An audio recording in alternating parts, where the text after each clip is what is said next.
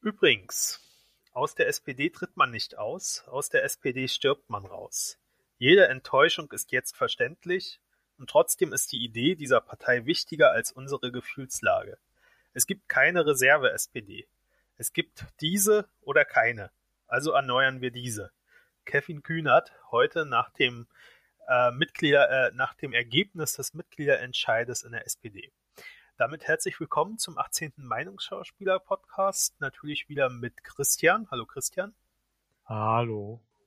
Und mir, dem Sven. Der Jürgen ist leider krank geworden. Den hören wir heute also nicht. Man muss dazu sagen, das ist unser zweiter Versuch. Ne? Wir hatten am Freitag schon einen Versuch. Ja, okay, also den Freitagsversuch, den ähm, tun wir halt mal unter Versuch ab.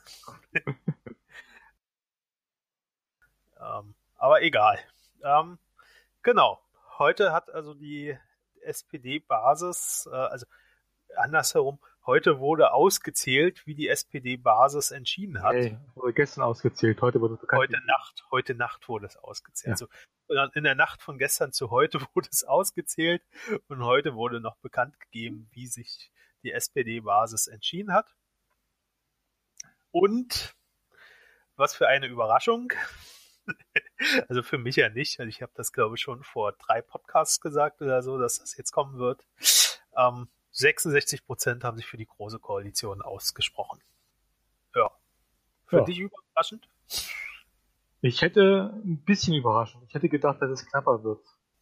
Ja, also ich finde mit ähm, 34 Prozent ähm, hat äh, der Kevin Kühnert schon viel erreicht. Ich meine, man darf ja nicht vergessen, dass ähm, dieses Mitgliedervotum ja auch nicht ganz fair war. Also äh, die Wahlunterlagen wurden verschickt mit ähm, drei Seiten Argumentation für die große Koalition, ähm, mit immer wieder der Angstmache vom äh, Parteivorstand, dass es Neuwahlen gibt, wenn es nicht zur GroKo kommt. Und äh, dann ähm, mit den äh, Ergebnissen ähm, der AfD in den letzten Umfragen. Ich glaube, das sind alles drei Punkte, die das ein bisschen unfair ähm, gestaltet haben. Also ich glaube, ähm, dass viele Ja-Stimmen tatsächlich ähm, Ja-Stimmen aus Angst waren vor irgendeinem dieser drei Punkte. Du meinst so nach dem Motto, wenn wir, wenn wir die, die große Koalition nicht kriegen, dann ertränken wir dieses kleine Hündchen. Genau. Also ich meine, ich äh, weiß nicht, was in den Briefen drinne stand, aber drei Seiten ähm, Argumentation für die GroKo und keine Argumentation dagegen, also ähm, kein ausgeglichenes Informationsmaterial. Ähm, das, das ist nun mal nicht fair. Also ähm, stell ja, dir hätte man jetzt theoretisch als Gegner der GroKo ja mal gucken können, ob man vielleicht mal dagegen klagen kann vor Schiedsgerichten der Partei. Ähm, ja, es ist passiert, oder? Also ich, äh, die hätten, glaube ich, nicht die Frist verlängert, oder meinst du doch?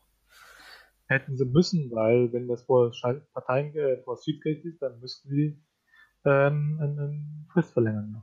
Ja. Ähm, ja, haben sie aber nicht gemacht. Ähm, es ist jetzt so, aber wie gesagt, fair finde ich es nicht. Also wenn, wenn, wenn man das bei einem Volksentscheid machen würde, äh, dass nur die Befürworter sprechen und nicht die Gegner, äh, ich glaube, dann ist klar, wie es ausgeht.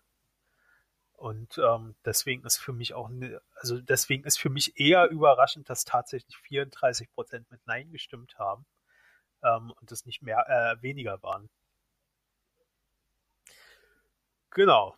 Dann habe ich ja mit dem äh, äh, Zitat von Kevin Kühnert heute angefangen, der immer noch hofft, die Partei erneuern zu können, ähm, was ich für sehr schwierig halte in, in der GroKo da man ja die äh, Regierungspolitik mittragen muss als Partei.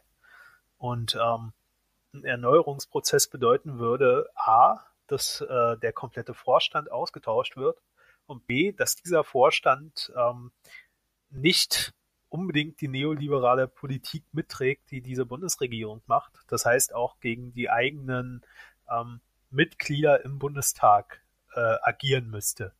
Ähm, wahrscheinlich sogar auf ähm, also andere Positionen einnehmen müsste, auf Konfrontationskurs gehen müsste. Genau. Du darfst übrigens auch was sagen. Genau. ähm, ja. Was, was ist deine Meinung? Hm. Hab ja nun viel erzählt. Ich habe keine Meinung. Ich merke schon. Aber trotzdem. Nee, was, was soll ich denn sagen? Also, es ist halt äh, ähm, ähm, irgendwie ein bisschen traurig. Ja, warum? Wenn du überlegst, äh, dass die Partei 150 Jahre alt ist und wobei der Geschichte halt, okay, der Geschichte ist jetzt auch nicht ohne Fehl. Nicht mal, äh, also nicht mal meine ich da die Hartz-IV-Gesetze, sondern generell deren Vergangenheit, was mit der Nazi-Zeit zu tun hat und so weiter und so fort. Hm, Ja, trotzdem ist es ein bisschen traurig, dass diese altehrwürdige Institution namens SPD quasi in den nächsten paar Jahren der CDU aufgeben wird. Ja, also, ähm, die, du sprichst ja die Geschichte an. Ich, also ich meine, es gibt sicher Punkte, ähm, auf die die SPD stolz sein kann. Aber die SPD, Nenn mir zwei. jetzt äh, mache ich erst noch meinen Satz zu Ende. Also die SPD, Nenn mir zwei. die SPD ist ja schon ewig eine Partei, die sich ähm, äh, die, die staatstragend also die sich äh, dem Wohle des Staates verschrieben hat. Ähm, das war damals schon so, als sie für die äh, Kriegskredite gestimmt haben zum Ersten Weltkrieg und ähm, hat sich danach auch fortgesetzt. Ähm, der erste Punkt, der natürlich für die SPD spricht, ist, dass sie geschlossen damals im Reichstag ähm, gegen Adolf Hitler gestimmt haben und gegen die Ermächtigungsgesetze. Ähm, Hm, Okay. und dann natürlich ähm, schon auch in der jungen BRD die ähm, Umverteilung, die es gegeben hat ähm, durch äh, äh, Brand. Also es ga, gab schon einige Punkte, die man ansprechen kann. Es gibt natürlich auch viele Punkte, die dagegen sprechen. Ich meine, ähm, damals die äh, Not, Notverordnung, Notstandsgesetze in der BRD, die kamen ja auch, glaube ich, unter SPD-Verantwortung. Ähm, War das unter Schmidt gewesen? ja, ich glaube, das war unter Schmidt. Und ähm, ja, also da gab's, ge- also man kann sicher vieles aufzählen, bin ich jetzt aber auch nicht drauf vorbereitet. Ähm, aber ich glaube, ich habe dir zwei Punkte genannt, wo man schon sagen kann, dass das okay war. Ähm, genau, aber wie gesagt, ähm, jetzt ist halt tatsächlich ähm, dieser Erneuerungsprozess und ich weiß nicht, wie der funktionieren soll in der, äh, also wenn man in einer, Gro äh, in einer Regierung ist. Ähm, ich kann mir das nicht vorstellen. Also ich habe da keine, ke- anscheinend nicht ausreichend Fantasie, um mir vorzustellen, wie dieser Erneuerungsprozess laufen soll. Mit Andrea Nahles als designierte Parteivorsitzende wird alles besser. Ja. Also ich finde ja, ich finde es ja trau, also Andrea Nahles hat ja letztens in irgendeinem Artikel, da habe ich gelesen, Ach, ähm, ja genau, also ich, ja, ab und zu kann ich das, ähm, Oh. ähm, ab und zu ähm, funktioniert das noch. Äh, auf jeden Fall äh, hat sie dort, also ich kann jetzt nicht zitieren, weil ich den Artikel nicht vor mir habe, aber sie hat dort ähm, in etwa so gesagt, dass sie zwar nichts gegen eine Urwahl ähm, des Parteivorsitzenden hätte, aber sie hat halt die Angst, dass dabei der falsche Kandidat gewählt wird. Ähm, das kann man jetzt deuten, wie man will. Ähm, Frau hat Ahnung von Demokratie, die weiß, wie es funktioniert. für mich war halt damals die Frage, ähm, wer ist denn, woher weiß sie denn, wer der Richtige ist? Also woher weiß, äh, wissen die Delegierten, weil das wäre ja der andere Fall, wenn, wenn, wenn es auf einem Sonderparteitag passiert, woher wissen die Delegierten, wer der Richtige ist? Also irgendwie sehr dämlich, diese Aussage.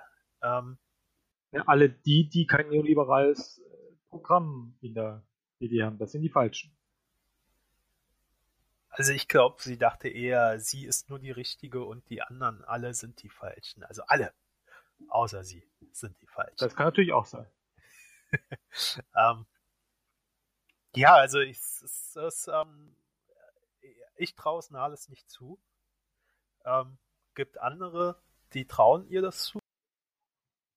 Die trauen der Nahles sehr viel zu. Ähm, Ich traue dem alles auch einiges zu, aber nicht, dass sie das mit dieser Erneuerung. ja, aber darum ging es ja eben. Um die Erneuerung der SPD. Ja, Wie gesagt, aber ich traue dir das nicht zu. Ich traue dir sehr vieles zu, aber nicht das. Genau, und ich traue ihr das auch nicht zu. Ähm, sind wir uns ja einig. äh, so, so schnell geht das. Nee, also wie gesagt, ähm, die Nahles, also wir haben ja darüber jetzt auch schon öfter gesprochen, wir sollten es jetzt auch nicht zu lange in die Länge ziehen. Ach, diese 5000 Mal. Also ich bin immer noch der Meinung, dass eine Erneuerung der SPD nur dann gelingen kann, wenn der gesamte Vorstand gehen muss. Und ich meine wirklich der gesamte Vorstand, auch wenn dabei noch ein, zwei Leute sind, die ich schon noch sympathisch finde, aber ähm, die sind alle belastet. Und ähm, es kann SPD erneuern, kann nur dann ernsthaft sein, ähm, wenn sie sich von Hartz IV distanzieren, wenn sie nicht mehr Gesetze gegen den Arbeiter machen, sondern für den Arbeiter, was auch bedeutet, dass man keine äh, Gesetze wie ein Tarifeinheitsgesetz verabschiedet, ähm, was man ja gemacht hat, ähm, oder äh, äh Mindestlöhne, die ja im Namen her eine unterste Grenze sein soll und dann doch Löcher haben, um das nochmal nach unten äh, aufzubrechen und sowas alles. Also die SPD müsste tatsächlich radikalen Schnitt machen, in den nächsten vier Jahren passieren. Also die werden, ähm, also selbst wenn sie jetzt nicht in die äh, große Koalition gegangen wären. Genau. Ähm, ich würde sagen, das lassen wir da. Also ähm, da brauchen wir nicht weitermachen, oder? Also wir haben ja schon ja. in den letzten Podcasts vieles gesagt dazu, oder? Wir könnten vielleicht noch mal fragen, wie das jetzt aussehen würde also äh, überlegen, wie es aussehen würde in der Zukunft, ähm, zwecks ähm, Rechte, da hast du schon mehrmals erwähnt, aber wir können trotzdem mal überlegen, ähm, an, an, wie das aussieht mit der AfD zum Beispiel.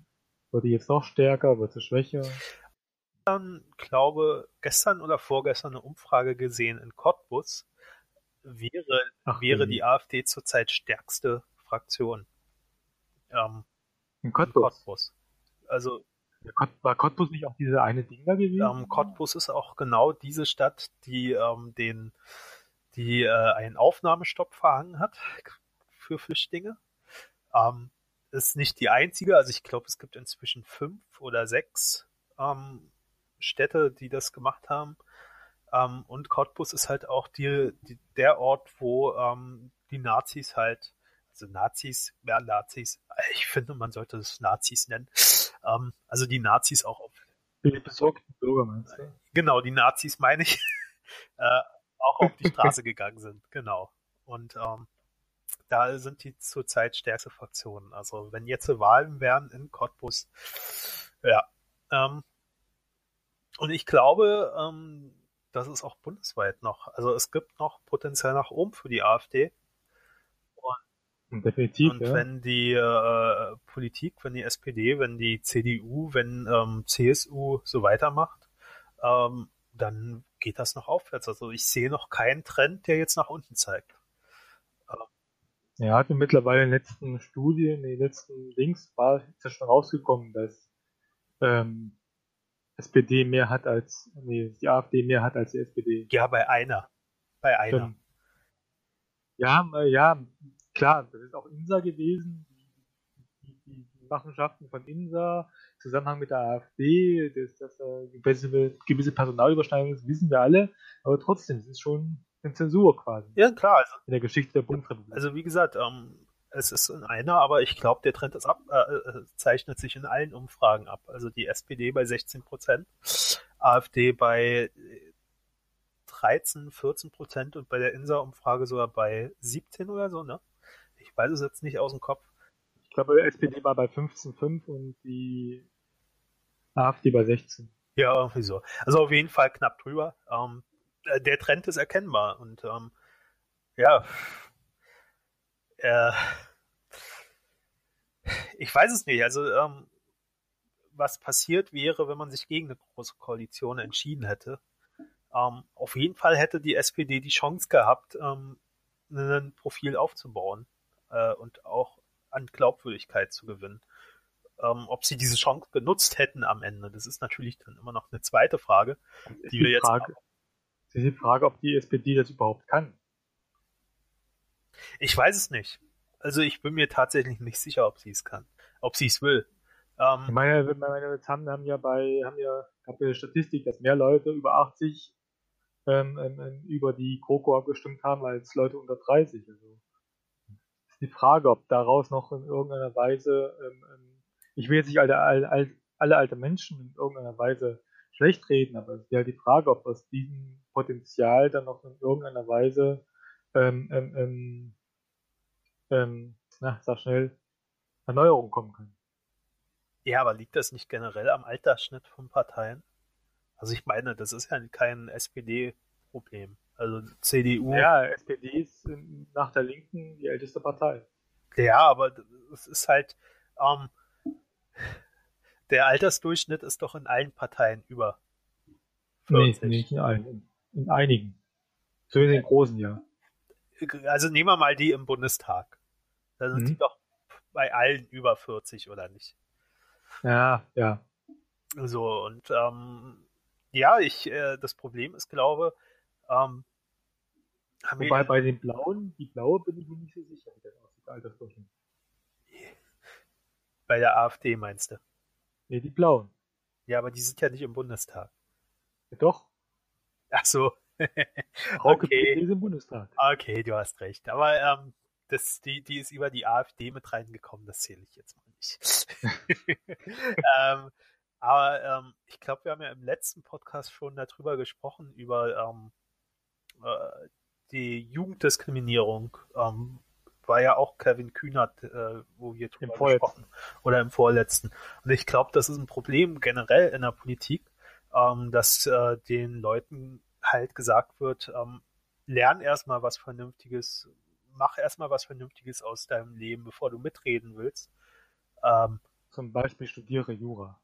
Ja, oder bau erstmal ein Haus oder so. Ich weiß es nicht. Aber auf jeden Fall, ähm, dass die Leute nicht ernst noch kein Haus gebaut. Du hast immer noch kein Haus gebaut. Nein. Oh man. Aber ich glaube, genau daran liegt es, dass wir nicht ernst genommen werden. Wir keine Häuser bauen. Ja, weil wir keine Häuser bauen. Wir sollten Häuser bauen. Da sind ja aber die Bauarbeiter dann, dann, dann sollten, da sollten aber mehr Bauarbeiter dann im Bundestag sitzen, oder? Sollten mehr Bauarbeiter im Bundestag sitzen, genau. Ich meine, die bauen ja ständig Häuser. Ja, und, und ähm, ja, hast recht. Also die sollten eigentlich mehr im Bundestag sitzen. Und ähm, ja, aber die haben halt nicht die Zeit, die müssen Häuser bauen. Ja, verstehe. Also, das ist so, das ist so ein Problem. Das aber auch anstrengend, die Häuser bauen, verstehe. Ja. Genau. Also, ähm, wenn die im Bundestag sitzen würden, wer würde dann die Häuser bauen? Also, du siehst, das ist ein Problem. Aber ähm, Problem ist halt auch, dass, äh, wie gesagt, die Jungen nicht wirklich ernst genommen werden. Und ähm, das, das zeichnet sich halt auch in so einer Partei ab. So, und warum solltest du in eine Partei gehen? Warum solltest du jetzt zum Beispiel in die Linke gehen? Ähm, wenn du eh erstmal nicht wirklich ernst genommen wirst. Wenn, wenn, wenn, wenn man dir erstmal sagt, ja, ja, Vision haben ist ja was Schönes, aber werd erstmal noch 10, 15 Jahre älter und dann wirst du die Welt realistischer sehen. Ähm, was, was bringt dir dann so eine Parteimitgliedschaft? So, ähm, ja, also da, da sehe ich die Probleme tatsächlich. Ich bin ja in meiner Partei dann gleich in den Bundesvorstand gewählt worden. Ja, okay, aber in deiner Partei ist wahrscheinlich auch der Altersdurchschnitt ein bisschen gering. Ja, tatsächlich ist der gar nicht so niedrig. Gar nicht so niedrig.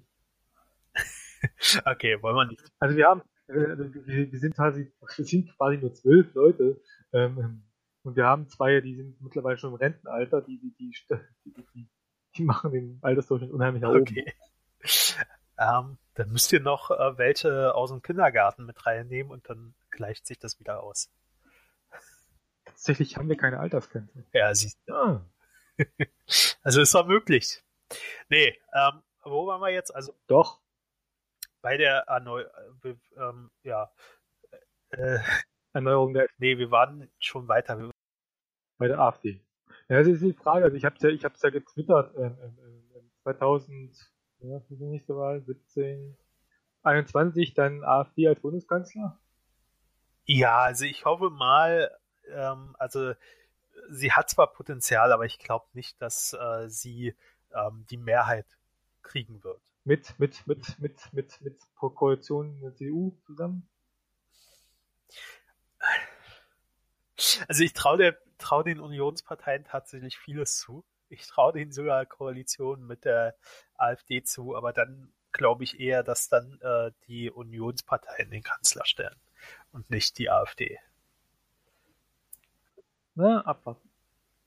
Also, Ich glaube, mit, mit, ich glaube, mit diesen Spahn ist so einiges möglich. ja, okay, aber den wird Merkel, glaube ich, in dieser Legislatur noch absägen. Meinst du? Ja, die hat den nicht umsonst. Wenn die sie- hat den nicht umsonst. Wenn sie das noch kann, die Frage ist, wie, wie stark ist Merkel mittlerweile noch innerhalb der CDU? Also die Frage für mich ist eher, wer wäre denn, wer wäre denn eine Option, zu, um, um Merkel zu ersetzen? Jens Spahn. Nein. Also, glaube ich nicht. Ähm, nein. Ist nicht alt, ist nicht Warum alt nicht? genug. Wird noch nicht ernst genommen. Der ist doch jetzt auch, der ist auch schon 45. Ja, ja, oder? der muss aber erst 50, 55 werden, bevor er ernst genommen wird. Der, der, War Angela Merkel nicht, die Angela Merkel nicht auch so um die 40 rum, als sie zum ersten Mal ein Amt gehabt hat? Mandat? Ja, Mandat, aber ich glaube nicht, dass sie äh, Kanzlerin Nee, nicht Mandat, ähm, ähm, Ministerin geworden ist. Die war doch auch. Ja, klar, sie war ja unter damals Kohl. Kohl, klar, aber ähm, Kanzlerkandidat ist ja schon wieder was anderes, glaube ich. Würde ich Ja, jetzt mal so. sagen. also ich meine, der Spahn soll ja jetzt auch einen Ministerposten bekommen. Der soll ja ähm, Gesundheit übernehmen, oder?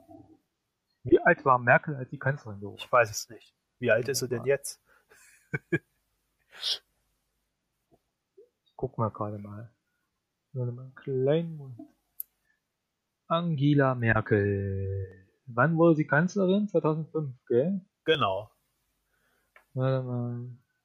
51 war sie damals. Ja, siehst du, da muss, da muss der Spahn noch. Ist aber noch relativ jung, oder? Ja, äh, ja, aber ich, ich glaube, der Schröder Ich wollte nur sagen, dass sie dann relativ jung als Kanzlerin war. Aber der Schröder war doch auch nicht älter, oder? Schröder. Dann war der 98, 98 oder? 98, genau. Schröder. Gerhard. Nicht Gerd, Gerhard. Also ich glaube tatsächlich, der war auch nicht sehr viel älter. Ich kann mich aber auch täuschen. Moment. Ich glaube, überlegen. Ausrechnung. 54. Ja, siehst du, sind auch nur drei Jahre. Also ich, ähm, die, die äh, frühen 50er sind, glaube ich, die äh, Jahre, wo man Kanzler wird. Ah, okay. Und, und dann macht man das. Kanzler, Kanzler. Und dann macht man das bis 70. Ähm, nee. Durch. Okay, ähm, ja, also wie gesagt, ich wüsste in, der, äh, in, der, in den Unionsparteien niemanden, der zurzeit ähm, Frau Merkel ersetzen könnte. Also, nee. Ähm, auch aus der CSU wird keiner kommen, weil die CSU ist gerade mit sich selbst beschäftigt. Ähm, nee, also zurzeit wüsste ich nicht. Also ich glaube, sie hat schon noch die Macht und die Autorität. Ähm, und ich glaube, sie ist auch mehr in der äh, CSU umstritten als in der CDU selbst.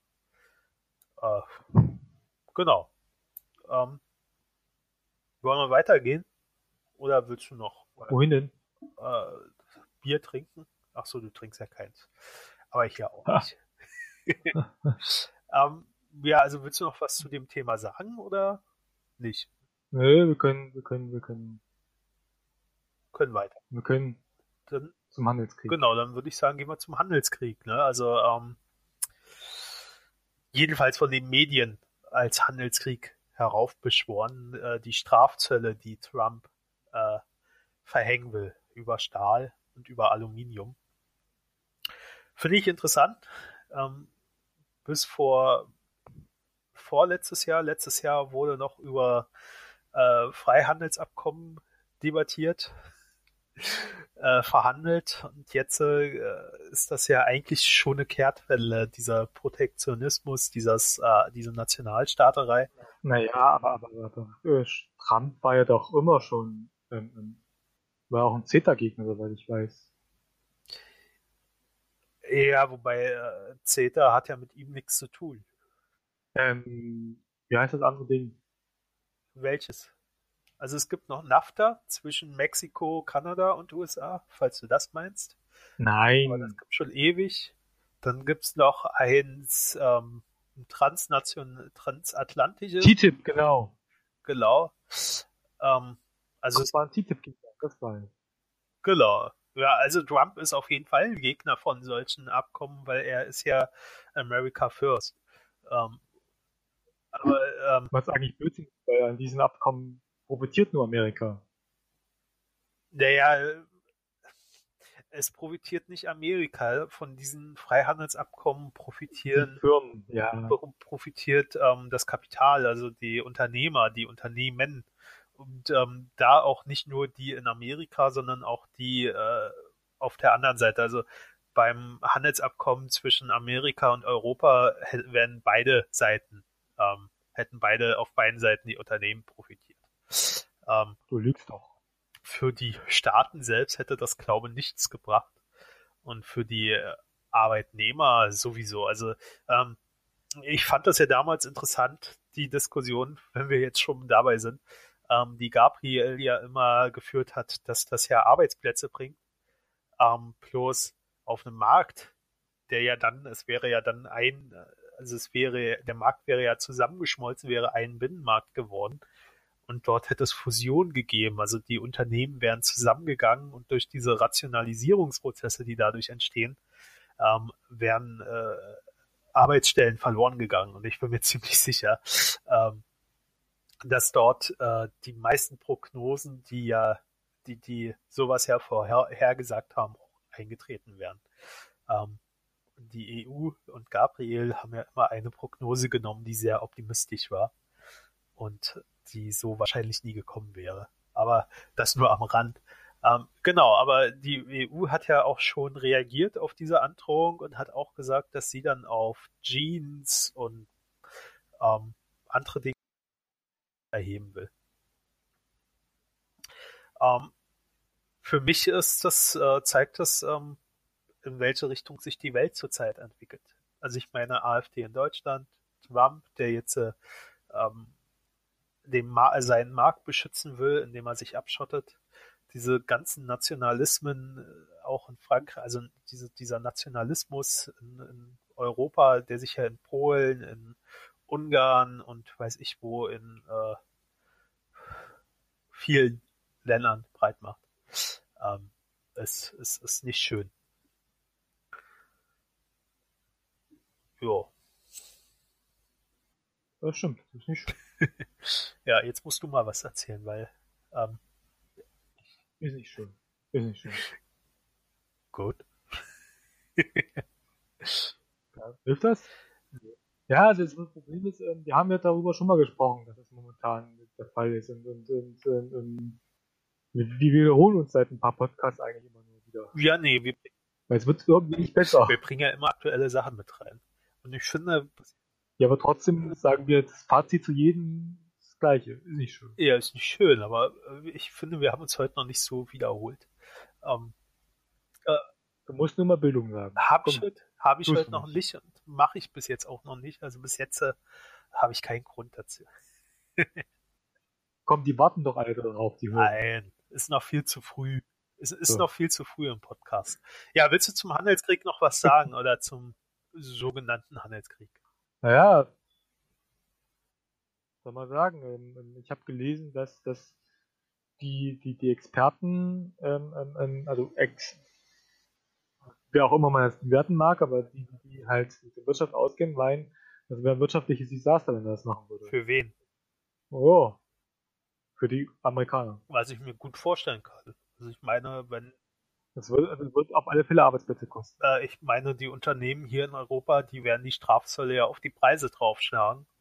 Ähm, was, was eine Explosion, Preisexplosion für die Unternehmen in den USA bedeutet. Also am Ende zahlen diese Strafzölle die Unternehmen in den USA. Also so ja. wie es auch mit anderen Produkten ist. Also wenn wir jetzt auf Handys aus China Strafzölle verhängen, zahlen das die Kunden hier in Deutschland und nicht die Unternehmen aus China. Also ähm, Strafzölle sind sowieso lächerlich, aber ist halt ein anderes Thema. Gab es schon mal Strafzölle gegen Russland? Ich glaube, das hilft Ähm, es gab sicher schon Strafzölle gegen jedes Land. Also ich weiß es auch nicht. aber mit Sicherheit.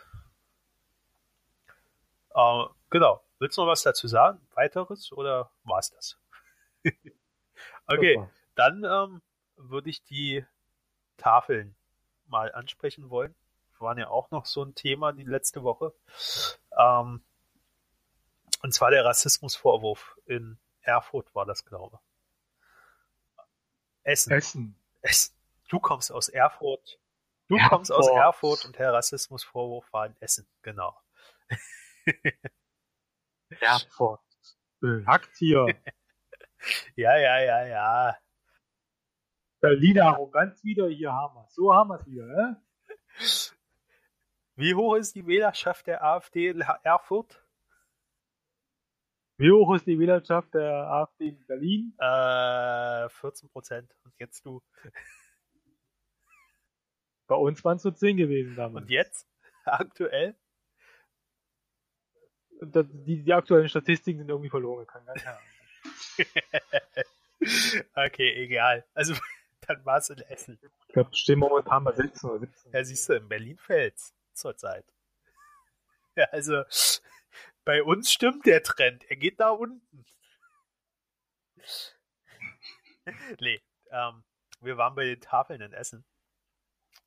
Nicht in Erfurt, in Essen. Danke.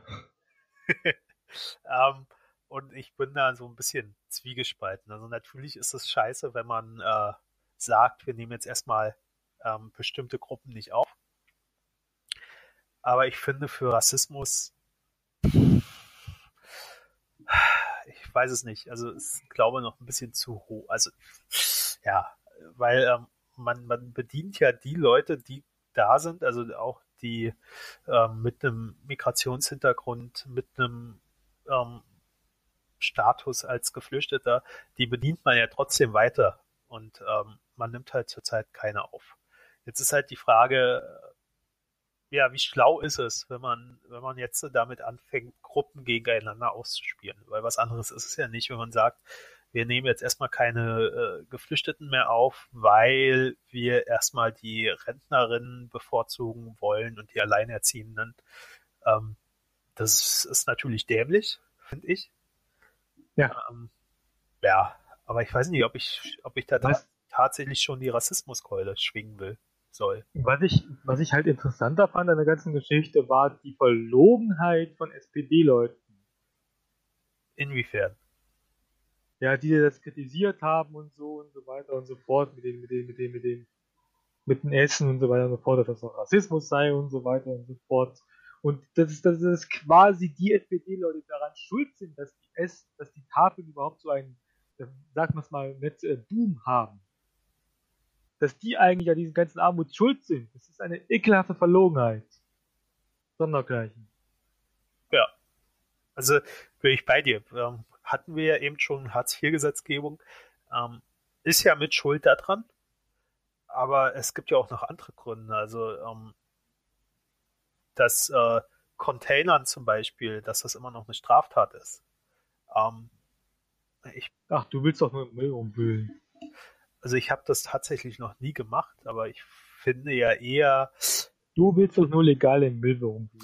Gib's doch zu. Also ich finde eher, dass das Wegwerfen von Lebensmitteln, die noch verwertbar wären, also auch wenn das Mindesthaltbarkeitsdatum abgelaufen ist, dass dieses Wegwerfen strafbar sein sollte.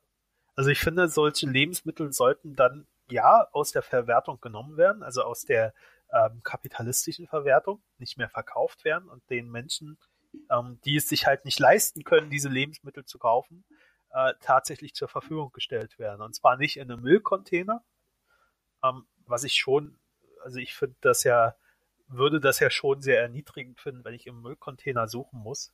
Ähm, davon abgesehen, dass äh, dass es halt lächerlich ist, dass das eine Straftat ist. Ähm, aber man könnte die, diese Lebensmittel ja auch, also es gibt irgendwo einen, einen äh, äh Supermarkt, glaube ich, der das in den Kühlschrank stellt, vor der, also vorm Kauf, vor, vor, vor der Verkaufsfläche, haben die Kühlschränke aufgebaut und haben dort diese verfallenen Ach. und abgelaufenen Lebensmittel drin, die dann mitgenommen werden können. Und genau, und genau okay. das fände ich eigentlich wäre der richtige Weg. dann könnte, also ich glaube, man könnte dann immer noch nicht auf die Tafeln verzichten, ähm, die das ja tatsächlich einsammeln und dann an einen zentralen Ort ausgeben. Aber man könnte damit ähm, doch noch mehr Lebensmittel davor bewahren, dass sie sinnlos vernichtet werden. Und ähm, wie gesagt, äh, für mich gehören Lebensmittel, die man noch verwerten kann, tatsächlich nicht in den Müll. Ich schweige jetzt einfach auch. Wobei man sagen muss, dass Tafeln auch so ein schwieriges, schwierige, schwierige Verein ist aus meiner Sicht. Also erstens natürlich sollte es in einer der reichsten Städte Länder der Welt äh, nicht nötig sein, dass, dass, dass Menschen ähm, ähm, zu diesen Tafeln gehen müssen, um was überhaupt was zu essen zu können. Ähm, andererseits ist die ganze Organisation der Tafeln auch immer ein bisschen mh, hm, seltsam. Ja, aber wie würdest du das organisieren wollen sonst? Äh, ich meine, ich rede nicht von der Organ ich rede nicht an sich, ähm, ich rede davon, dass sie zum Beispiel intransparent sind. Ähm, keine, keine Nachweise haben, wie sie sich finanzieren und so weiter und so fort. Das finde ich ein bisschen schwierig. Okay, intransparent ist immer ein schwieriges Thema, aber ja, ich weiß nicht, also ähm, und die Frage ist halt, ob man die Energie, die man halt da rein reinsteckt, ähm, ähm, ähm um Armut zu ähm, ähm, ähm, ja, das Wort ähm, ähm, ja, sag schnell, ähm, lindern, sondern statt Armut, Armut zu bekämpfen, das halt sinnvoller wäre. Aber äh, da ist jetzt halt die Frage, kann ein Verein, also kann so ein Verein das, die Armut wirklich bekämpfen? Und wenn, wie? Mit welchen Konzepten sollte das gehen? Oder ähm, kann so ein Verein, ist, ist das tatsächlich nicht schon das Maximum, ähm, was, was die Tafeln machen? Also, dass die wirklich die Lebensmittel einsammeln und zentral zur Verfügung stellen. Ähm, wäre die, die Abschaffung von Armut, die Beseitigung, wäre das nicht ein politisches Problem, was die Parteien angehen müssten? Also, was jetzt zum Beispiel so ein Punkt wäre, was, was der SPD ja eigentlich an Herzen liegen müsste. Warum? Ja, warum nicht? Also ich meine, ähm, warum, warum nicht? Ja, ja also, wenn du auf meine Frage mit einer Gegenfrage antwortest, darf ich auch mit einer Gegenfrage antworten. Das machen wir so lange, bis die Leute abschalten. Nein, aber die Frage ist doch tatsächlich, ähm, kann ein Verein das leisten? Also kann ein Verein ähm, die Armut bekämpfen. Kann ein Verein. Ähm, Na, alleine sicher nicht, aber man könnte ja tatsächlich ähm, ähm, ähm versuchen, Lobby, Lobby, Lobby, Lobby. Ja, Lobby aber ähm, dafür wurde ja die Tafel nicht gegründet. Also äh, ich weiß nicht, ähm, vielleicht sollte man das auch nicht, nicht zusammendenken, sondern, also die, ich, ich finde ja, die Tafeln, die machen ja schon eine Lobbyarbeit, indem sie aufzeigen äh, mit ihren Statistiken, wie viele Menschen abhängig sind von den Tafeln. Also das ist ja schon eine Art Lobbyarbeit, um den Politikern zu zeigen, ähm, guckt mal her, das wird nicht besser mit eurer Gesetzgebung, sondern es wird immer schlimmer. Wir haben immer mehr Leute, die wir verpflegen müssen, die, denen wir äh, für einen symbolischen Euro ähm, dieses Lebensmittel zur Verfügung stellen müssen. Ähm, ich glaube, das ist, ist, schon ein Teil Lobbyarbeit mhm. auch.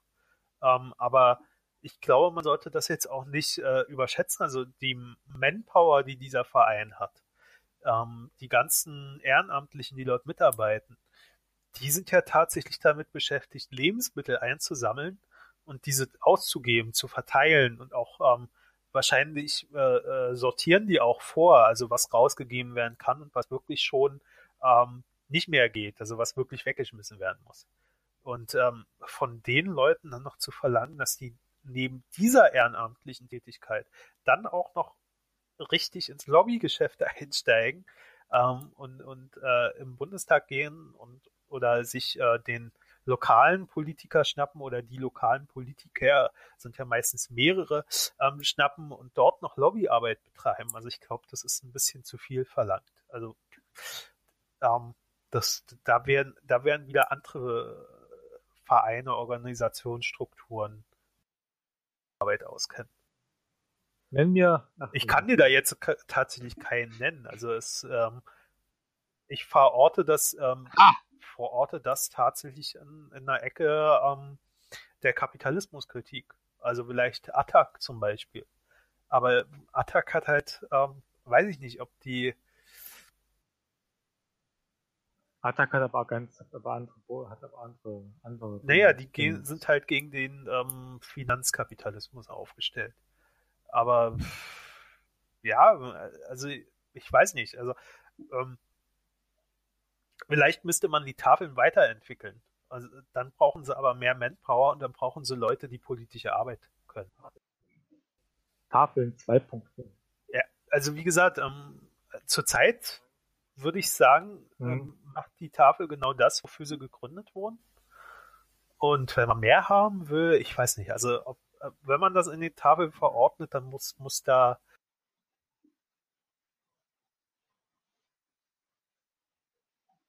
zukommen und ähm, diesen Sektor, dieses, dieses Lobbying auch äh, abbilden. Aber das, das würde auch Geld kosten. Also ich weiß nicht, ob die Tafeln das Geld haben. Also du sagst ja selbst, die sind ziemlich intransparent. Ähm, ja, also das ist, ist, auch eine finanzielle Sache, so ein, äh, diese Lobbyarbeit. Ähm, ich glaube, auch daran könnte es scheitern. Schwierig. Ja, also es, es ist wirklich ein schweres Thema. Also ich, also ich glaube, die, die Tafeln sind nicht darauf ausgerüstet, äh, da, da, darauf ausgerichtet, ähm, diese Arbeit auch noch zu machen. Müssen wir machen. Okay, ich fange an. Okay. Nutzen wir diesen Podcast. ähm, nein, bin nicht vorbereitet. Aber ich habe oh. ja zu den Tafeln noch einen anderen Link ähm, dazu gemacht. Ich weiß nicht, ob du den gelesen hast. Berlin ist auch nicht so schlimm, ich habe es nur überflogen. und zwar gibt es äh, in Berlin jetzt einen Laden, der gerettete Lebensmittel verkauft. Naja, nicht nur in Berlin, den gibt es mittlerweile in fast vielen Städten. Also ich glaube in Erfurt gibt es sowas auch also in dem Artikel steht bis jetzt, dass es den in Berlin jetzt gibt. Also ich weiß das nicht, ob es den. Spiegel, Spiegelartikel. also ähm, auf jeden Fall ähm, verkaufen die gerettete Lebensmittel. Was ist jetzt darunter zu verstehen? Ähm, die verkaufen zum Beispiel Obst und Gemüse, dass der, welches vom Einzelhandel nicht gekauft wird, weil es zu krumm ist oder zu klein oder zu dreckig oder weiß was ich, und was der Bauer eigentlich wegwerfen würde. Bis hierhin okay. Ähm, aber jetzt kommt halt noch dazu, dass äh, der Betreiber eben auch noch Lebensmittel aufkauft zu Bruchteilen der normalen Preise, die der Großhandel und die der Einzelhandel nicht mehr haben möchte. Und ähm, hier ähm, sehe ich das. Okay, das ist neu, ja. Und hier sehe ich halt tatsächlich das Problem, dass diese Läden, also diese, dieser Laden, wenn es jetzt doch nur einer ist, ähm, in Konkurrenz zu den Tafeln tritt. Und ähm, ja, aber wenn es es geht ja um karikative Dinge, ne? Ähm, kann man da wirklich so denken und sagen, da steht die Konkurrenz zu? Also ich äh, sehe da keinen karikativen Zweck hinter. Also er verkauft ja zum Beispiel, ähm, um jetzt mal in dem Artikel zu bleiben, den ich gerne auch nachher verlinke, ähm, werden Himbeeren verkauft die Schale für 50 Cent. Hört sich jetzt erstmal super an, ähm, weil in der Kaufhalle zahlst du dafür 2 Euro. Aber es ist halt im Preis der diesen Waren wiedergegeben wird. Es ist kein symbolischer Preis von 1 Euro, wie bei den Tafeln, wo du dann äh, einen Korb voll mit Lebensmitteln bekommst, sondern du zahlst für jedes Produkt einen Preis. So. Und das ist ähm, wieder der Beweis, dass der Kapitalismus es schafft, jede Nische für sich zu nutzen. So, ähm, die, die Menschen, die diese Produkte gerne hätten, die treten jetzt wieder in eine Konkurrenz zu Menschen, die durchaus ihre Lebensmittel auch in Supermärkten kaufen könnten. Und der Laden selbst tritt in Konkurrenz zu den Tafeln, weil der Einzelhandel, der seine Produkte bis jetzt ja lieber den Tafeln gespendet hat, ähm, die Wahrscheinlichkeit sehr groß ist, dass dieser Einzelhandel jetzt lieber mit diesen Produkten noch ein bisschen Geld verdient, anstatt sie kostenlos an die Tafel abzugeben. Mhm, okay, ich verstehe das Problem. So, und ähm, deswegen ja, also ich war heute ein bisschen geschockt, muss ich ganz ehrlich sagen, ähm, als ich diesen Artikel gelesen habe, weil ähm, das äh, wird, also ich habe ähm, den auf Facebook gelesen und dort auch ein bisschen kommentiert. Ähm, das Problem ist, was ich halt sehe, ähm, dass dieses äh, ja, also der, der, der Betreiber des Ladens möchte erreichen, ähm, dass es Mainstream wird, gerettete Lebensmittel zu kaufen. Und das ist halt das. Ich verstehe, weil ich verstehe ich dein Problem. Okay, jetzt habe ich es verstanden. Ja, okay, okay, okay, ja. Genau, und ähm, wenn es wirklich Mainstream wird, was dann bedeutet, dass ähm, die coole WG, die bis jetzt immer auf Bio-Lebensmittel gesetzt hat, die also auch das Geld hat, diese Bio-Lebensmittel zu kaufen, ähm, es jetzt dann vielleicht ganz cool findet, wenn man dann äh, am Freitagabend zusammenkocht und zwar mit geretteten Lebensmitteln.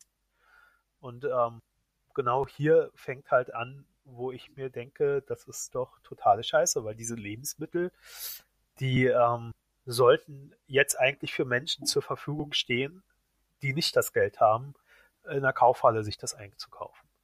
Es muss ja, mhm. es geht ja jetzt nicht nur, also das mit der äh, äh WG, die vorher Bio-Lebensmittel gekauft hat, ist jetzt ein Extrembeispiel. Aber ähm, es gibt ja auch Menschen, die im Discounter äh, super ihre Sachen kaufen können und damit auch super über den Monat gekommen sind. Und äh, wenn das jetzt Mainstream wird, also cool wird, dass man gerettete Lebensmittel kaufen kann und das auch noch günstig ist, dann werden diese Menschen doch auch dorthin gehen. Und äh, umso mehr Menschen in diesen Wettstreit eingreifen, umso weniger bleibt für die Gruppe übrig, die es sich nicht leisten kann. So, und das ist halt, da war ich halt ein bisschen geschockt. Ja. Mhm. Verstehe das Problem, ja. du darfst ruhig auch mehr sagen. Ich verstehe das Problem sehr. Ähm, okay, dann wieder die Frage, willst du zu dem Thema noch was sagen? Oder sind wir durch? Ja, was gibt's dazu noch zu sagen? Ja, Tafel abgegeben, du hast das, wir haben das Lebensmittelladen gedings, und da stimme ich dir auch zu, das Problem existiert. Ähm, Frage ist, ob das wirklich Mainstream wird oder nicht, aber das ist eine andere Geschichte. Ähm, und, und, und, und, ja. Okay, wie, wieso ist das eine andere Geschichte, ob es Mainstream wird? Also bist du der Meinung, es wird nicht Mainstream?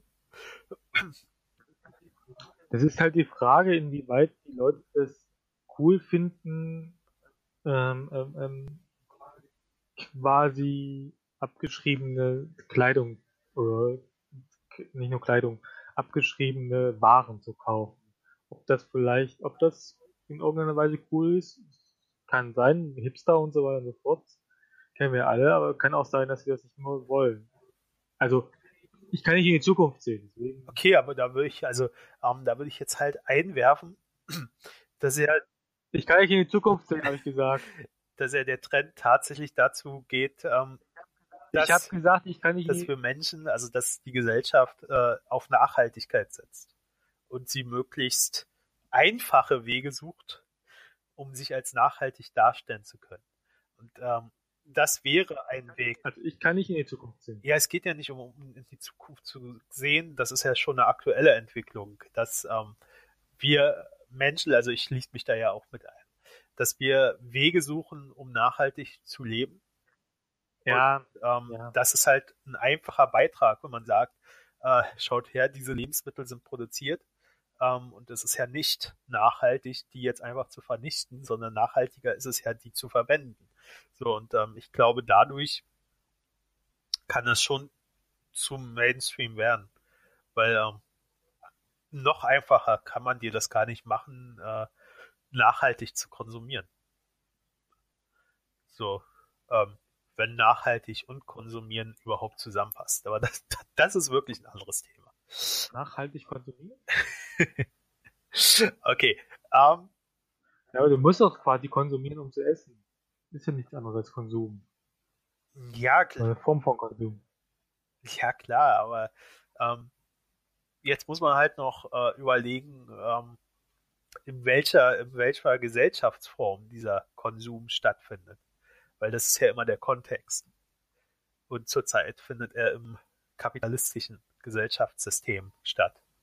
Und da ist äh, Konsum eher nicht nachhaltig. Aber ähm, ja, wenn du zu dem Thema jetzt nichts mehr hast, also du hast ja eben schon gesagt, du hast nichts mehr, dann äh, können wir ja jetzt zu dem kommen, was wir eigentlich am Freitag schon besprechen wollten. Den Hackerangriff. Ach so. Ähm, wo, also viel können wir da wahrscheinlich auch nicht zu sagen, aber ähm, genau. Was ist passiert? Ähm, das Auswärtige Amt wurde angegriffen. Äh, es ist unklar, ob noch andere Ministerien betroffen sind. Und ähm, ja, genau. Ähm, verdächtig sind wieder die, äh, ist eine Hackergruppe aus Russland, soweit ich mitgekriegt habe. Genau, und anscheinend war dieser, ist dieser Hackangriff rechtzeitig aufgefallen, weil, ähm, was ich gelesen habe, wurde dieser Hack von Sicherheitsbehörden beobachtet, ähm, damit diese weitere Erkenntnisse über den Angriffsmodus und die Zielsetzung ähm, erfahren können. Und ähm, ja, genau.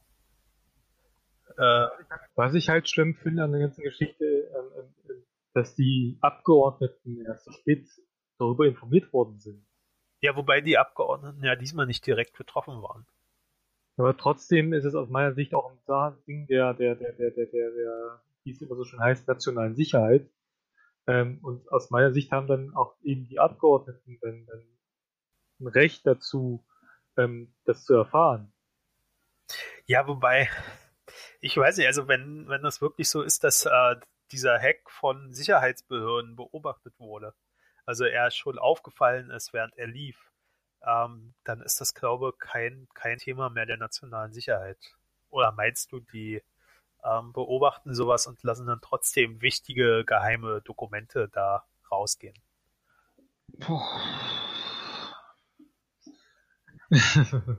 ja, siehst du, also, ich, also, also am 11.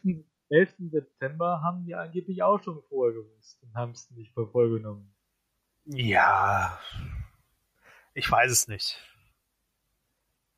Kann ich, also ähm, so viel habe ich jetzt zum 11. September nicht gehört, aber mag sein, dass sie es wussten, aber wie gesagt, ähm, ja, natürlich muss man, äh, muss man irgendwann die Abgeordneten informieren, aber ich weiß nicht, ob man das, wenn man gerade noch äh, dabei ist, ähm, diesen Hack zu analysieren oder ähm, dabei ist, also er war ja. Ja, aber mein Gott, äh, ganz ehrlich, dass die Exekutive sich darüber anmaßt, was die Legislative wissen darf und was nicht, das finde ich schon ziemlich kritisch. Ja, ähm, ich finde vieles kritisch. Also, ähm, was der de Maizière gemacht hat, finde ich sehr viel kritisch. Aber ja, ähm, jetzt ist halt die Frage, ähm, konnte, kon konnte man dadurch, dass man es noch nicht gleich gesagt hat, wichtige Erkenntnisse erlangen, um das Netz noch weiter abzusichern. Ähm, und, und wäre das, wäre das, das auch möglich geworden, wenn man vorher, also wenn man bedeutend früher informiert hätte? Also glaubst du, die Bundestagsabgeordneten wären da hingegangen und hätten das noch rumposaunt oder was? Ich weiß es nicht. Also ähm, ich bin mir ziemlich sicher, dass, äh, dass es auf jeden Fall äh, sehr schnell an die Öffentlichkeit gekommen wäre. Ich meine, die, die Bundestagsabgeordneten, die Geheimdienstgremien, Geheim, Geheimdienstausschuss sitzen, die reden, die rennen jetzt auch nicht rum und reden jeden darüber, dass das, was da so stattfindet. Ja, also ich glaube, ähm, da kann man, da kann man verschiedener Meinung sein. Also weiß ich nicht. Tatsächlich nicht. Also ähm, ja, meinetwegen hätte man sie auch informieren können. Also was ich ja viel interessanter finde, ist ja, dass ähm, es gab ja vor zwei, drei Jahren irgendwann schon mal einen Hack vom Bundestag direkt. Ja, genau. genau. Und ähm, damals hat man ja dann das Bundestagnetz in äh, dieses Datennetz der obersten Bundesverwaltung ähm, eingegliedert. Und genau dieses Netz wurde jetzt angegriffen und wurde auch infiltriert. Das heißt, ähm, ein Netz, was, was de Maizière als super sicher eingestuft hat, war es dann am Ende doch nicht. Ähm, genau. Naja, das ist ja ein völliger Vollidiot, das ist. Okay. Also, was noch wichtig ist, vielleicht zu erwähnen, ist, dass dieses Netz von der IVBB, also das ist diese oberste Bundesverwaltung dafür, ähm, seit 1999 besteht. Bis vor, pff, weiß ich wann, also bis äh, der NSA-Skandal aufgekommen ist, ähm, war noch eine amerikanische äh, ähm, IT-Firma mit beteiligt an diesem Netz und seitdem wird es, also danach wird es komplett von der Telekom betrieben. Ähm, fand ich noch interessant dazu zu wissen. Ansonsten, wie gesagt, den. Warum? Also warum fandst du das interessant? Ja, weil ich, ähm, also Telekom ist ja doch äh, das größte Telekommunikationsunternehmen derzeit in Deutschland. Und ich, nicht nur in Deutschland. Ja, woanders weiß ich das nicht.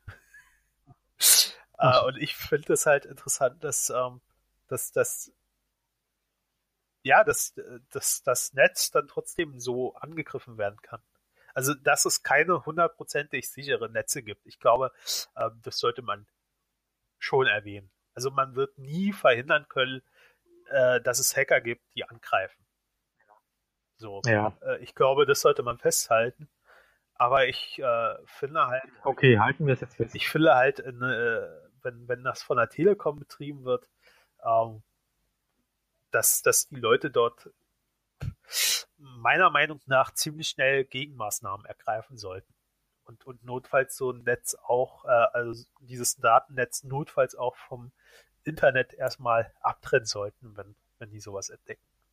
Und, ähm, ja, deswegen finde ich das interessant. Also nicht, dass äh, ich auch deswegen, weil es halt nicht von irgendeiner äh, äh, von irgendeinem Ministerium geleitet wird, äh, betreut wird. Also nicht irgendwie ähm,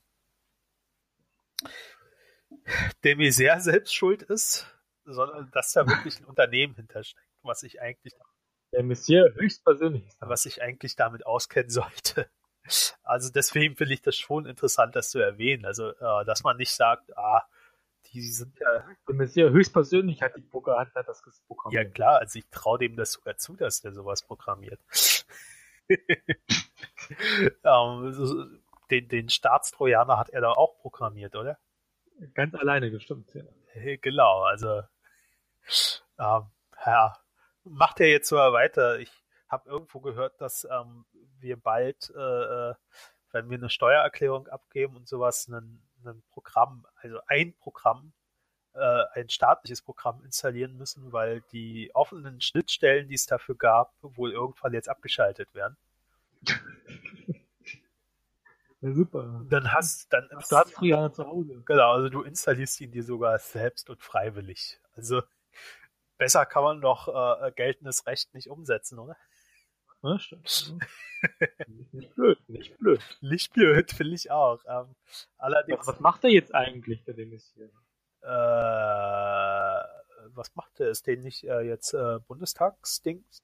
Ja, noch, noch ist er mit Bundestagsbums, aber da ist der, der, der wird ja vom Heimatminister ersetzt. Nee, ist der nicht äh, im Bundestag irgendwie? Äh, Ding? so meinst du? Abgeordneten meinst du? Bundestags. Wer ist denn jetzt Bundestagspräsident? Ja, Schäuble. Ach ja, der Schäuble hat das übernommen.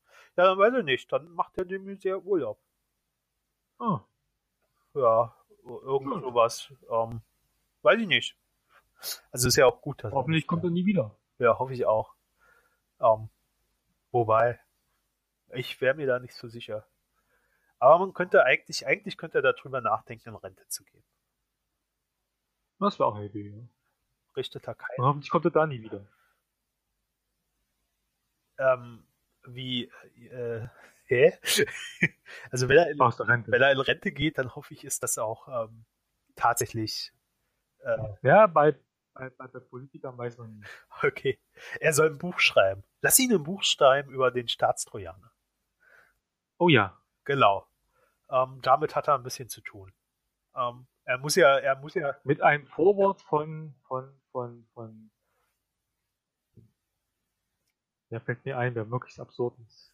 Gerhard Baum, genau. Mit einem Vorwort von Gerhard Baum. Ja, irgendwen. Aber er muss ja, er wird da eh eine Weile dran sitzen, weil er muss ja ähm, sämtliche Variationen finden, indem er sagt, dass er nichts sagen darf, weil das sonst die Bevölkerung ähm, verunsichern würde. Und mhm. damit muss er, damit muss er 300 Seiten füllen. Also ähm, ja, ich glaube, das ist sein Lebensprojekt jetzt in der Rente. Also er hat keine Zeit zurückzukommen. Gott sei Dank. Ja, finde ich auch. Ähm, genau, also das ist halt so der Hackerangriff. Mehr habe ich dazu nicht zu sagen. Hacker? Wie? Wo ist was? Habe Henkerangriff verstanden. Also ja, egal, irgend sowas. ähm, ja, also. Ja, so viel ist ja auch nicht passiert, also von daher. Ja, wer weiß, also wenn ich jetzt noch mehr sagen würde, das würde die Hälfte der Bevölkerung verunsichern. Und wir wissen ja, Sven weiß alles. Er sitzt mitten, äh, sitzt direkt an, an, also der also Sven, der ist, hat Sicherheitsstufe 3000. Ja, mindestens. ähm, genau. Und dann ähm, hatten wir letztens noch, also im letzten Podcast damit angefangen, ähm, würde ich, ich sagen. Ich würde das jetzt nicht in diesem Podcast machen. Doch, wir hatten ja nicht so. schon wieder bei einer Stunde. Wir ja, ja halbe Stunde haben wir noch. Und wir haben ja letztens nur zehn Minuten drüber diskutiert. Und somit würde ich sagen, machen Weil ich aufgeregt machen wir jetzt auch das, das als letztes Thema und dann haben wir diesen Podcast äh, äh, fertig. Gut. Ne? Ähm, Gut. Und zwar ging es um Geschlechtsverkehr. Vom Pinguin. Gendering in der Sprache. ähm, der Herr Pfeiffer hat ein Buch geschrieben zum Thema Erwachsenensprache. Oder beziehungsweise. Welche, hast du, wie, wie heißt eigentlich mit Vornamen? Frage.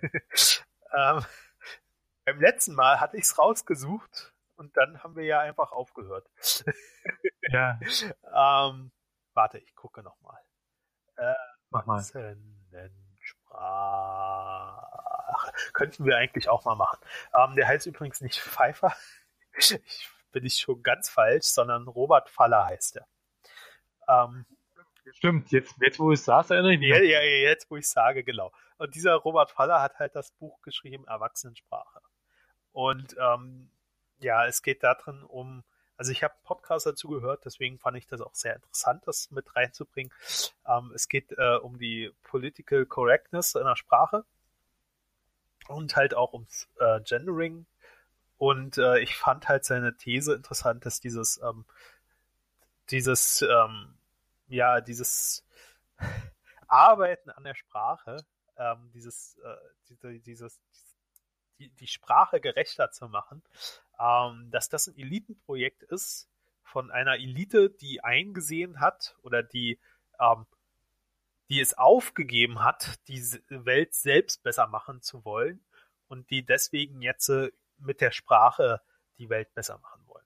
Und ähm, die zweite These dazu war noch, dass äh, durch diese äh, Gentrifizierung der Sprache, ähm, dass dadurch äh, verhindert wird, dass wir ähm, gleich, also dass dieses, dieses Ideal der Gleichheit von allen erreicht werden kann, weil man ja die Gruppen, also weil man ja immer kleinere Gruppen sozusagen definiert ähm, und, und damit die Ungleichheit hervorhebt. Und äh, genau, äh, das durch das, das also durch dieses Projekt dieser ähm, dieser Gentrifizierung dieser Sprache äh, tatsächlich von den eigentlichen Problemen in der Welt abgelenkt wird und auch diese gar nicht angegangen werden. Und ähm, das fand ich halt schon irgendwo interessant. Ähm, ist, ist natürlich wieder bezeichnend, dass es von jemandem kommt, der vermutlich in seinem Leben noch nie in irgendeiner Weise unter Diskriminierung gelitten hat. Klar, also wie gesagt, man muss halt, also ich sagte ja nur, ich fand es interessant. Ähm, ich sagte nicht, äh, dass ich es unterstützen würde, aber man sollte ja, halt ja, mal ja. drüber reden, finde ich. Also äh, Sven ist ein über, über diese Thesen, finde ich, sollte man schon mal reden. ähm, äh, ich habe es ich hab's letzte Mal schon gesagt. Ähm, ich sage es auch jetzt wieder. Ähm, vielleicht rege ich mich auch wieder auf. Mal gucken. ähm, Das, ist, das Problem der ganzen Geschichte ist doch folgendes. Ähm, ähm, ähm Leute wieder, wie heißt er, Faller, ja? Genau, Robert Faller. Le Leute wie der Faller glauben, dass, dass, dass, dass, dass, dass die meisten Leute es nur um Gendering geht. Aber Gendering ist tatsächlich nur ein ganz kleiner Teil dieser Gleichheitsgrundsatz. Und äh, tatsächlich ein sinnvoller Teil aus meiner Sicht. Ich gender ja auch, oder versuche es zumindest zu gendern. Klappt nicht immer, gab ich zu, weil ich anders aufgewachsen bin, aber aus meiner Sicht heraus ähm, ist das nur ein ganz kleiner Teil. Natürlich versuchen diese Menschen auch ähm, an, an einem Gender Pay Gap zu arbeiten oder eben daran, dass, dass, dass, dass, dass, dass, dass, dass Sexismus im Arbeitsleben zum Beispiel nicht mehr stattfindet. Die MeToo-Debatte hat zum Beispiel gezeigt, was, was dafür, was da los sein, momentan los ist, vor allen Dingen in der Medienbranche, aber auch in anderen Branchen. Ähm, ähm, und und, und ähm, nur weil man jetzt gendert, heißt das noch lange nicht, dass man diese anderen Themen nicht benutzt. Also ganz ehrlich, ähm deswegen finde ich diese Argumentation totaler Humbug. Okay. Ja. ähm, die Frage ist halt, also. Nein, diese Frage ist nicht die. Nein, ähm, anders. Ich habe ich hab das tatsächlich eher so verstanden, ähm, dass der Herr Faller nichts gegen Gendering an sich hat. Also er hat kein Problem damit, ähm, die Sprache so zu verwenden, äh, wenn es denn irgendwann mal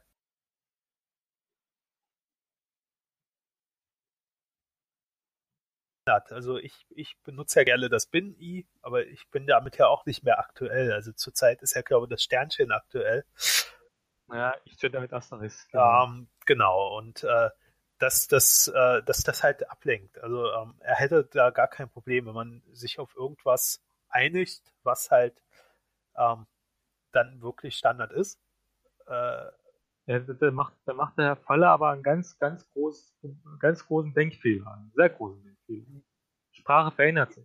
Immer ja, klar verändert sich Sprache, aber kann man, also wie gesagt, ich, ich komme da auch nicht mehr mit. Also die, wir, wir sind jetzt inzwischen beim Sternchen. Ähm, ich bin immer noch beim Bin-I geblieben. Äh, ich werde da aber auch nicht so schnell wegkommen von. Sexisten. Ja, okay, aber ähm, das, das, ich, das, das sehe ich halt als tatsächlich auch als Problem, dass es immer, ähm, ja, dass es immer andere Formen gibt.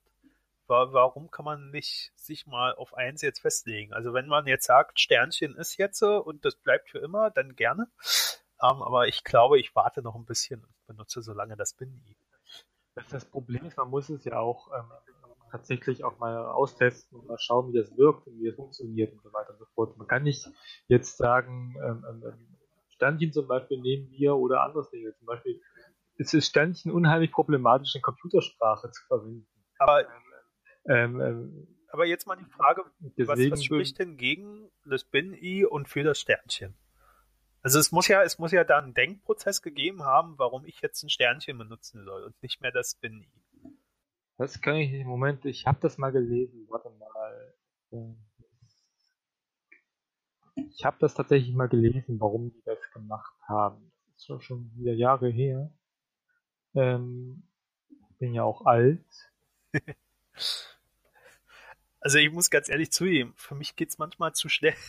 Ich sehe dann auch nicht mehr durch. Also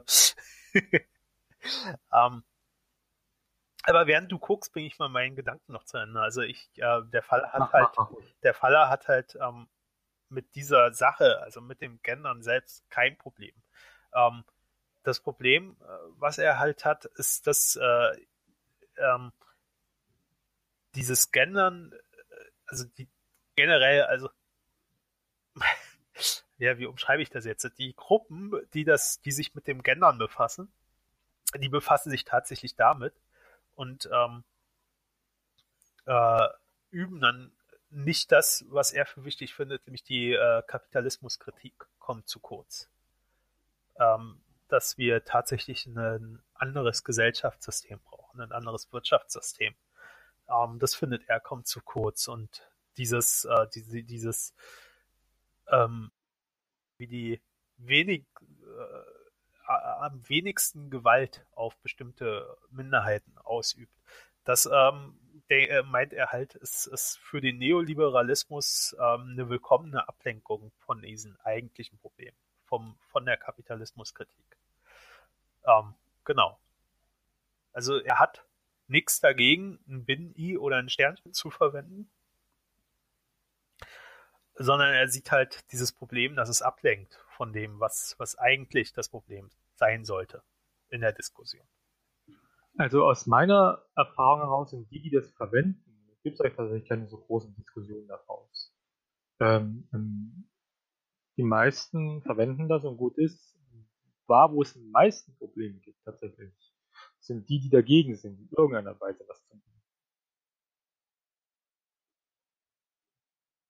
Ich habe es jetzt übrigens nicht gefunden. Also, tut mir leid. Da gab es tatsächlich eine sehr gute, gute Erklärung dazu, warum das so sein muss. Aber frag mich nicht, warum. Also, ja. ähm, also ich muss ganz ehrlich sagen, das Buch werde ich mir auf jeden Fall mal holen von dem Herrn. Den auch noch Geld geben, na super. Ähm, wenn ich über was, also wenn, wenn, wenn mich eine These interessiert, ob ich jetzt zustimme oder nicht, ähm, dann muss ich auch mal lesen, was er wirklich geschrieben hat. Also ich meine, am Ende hat er vielleicht irgendwas geschrieben, ähm, was ich total ablehne. Und da muss ich das in irgendeinem Podcast auch nochmal sagen. Aber dazu muss ich halt erstmal lesen, was er geschrieben hat.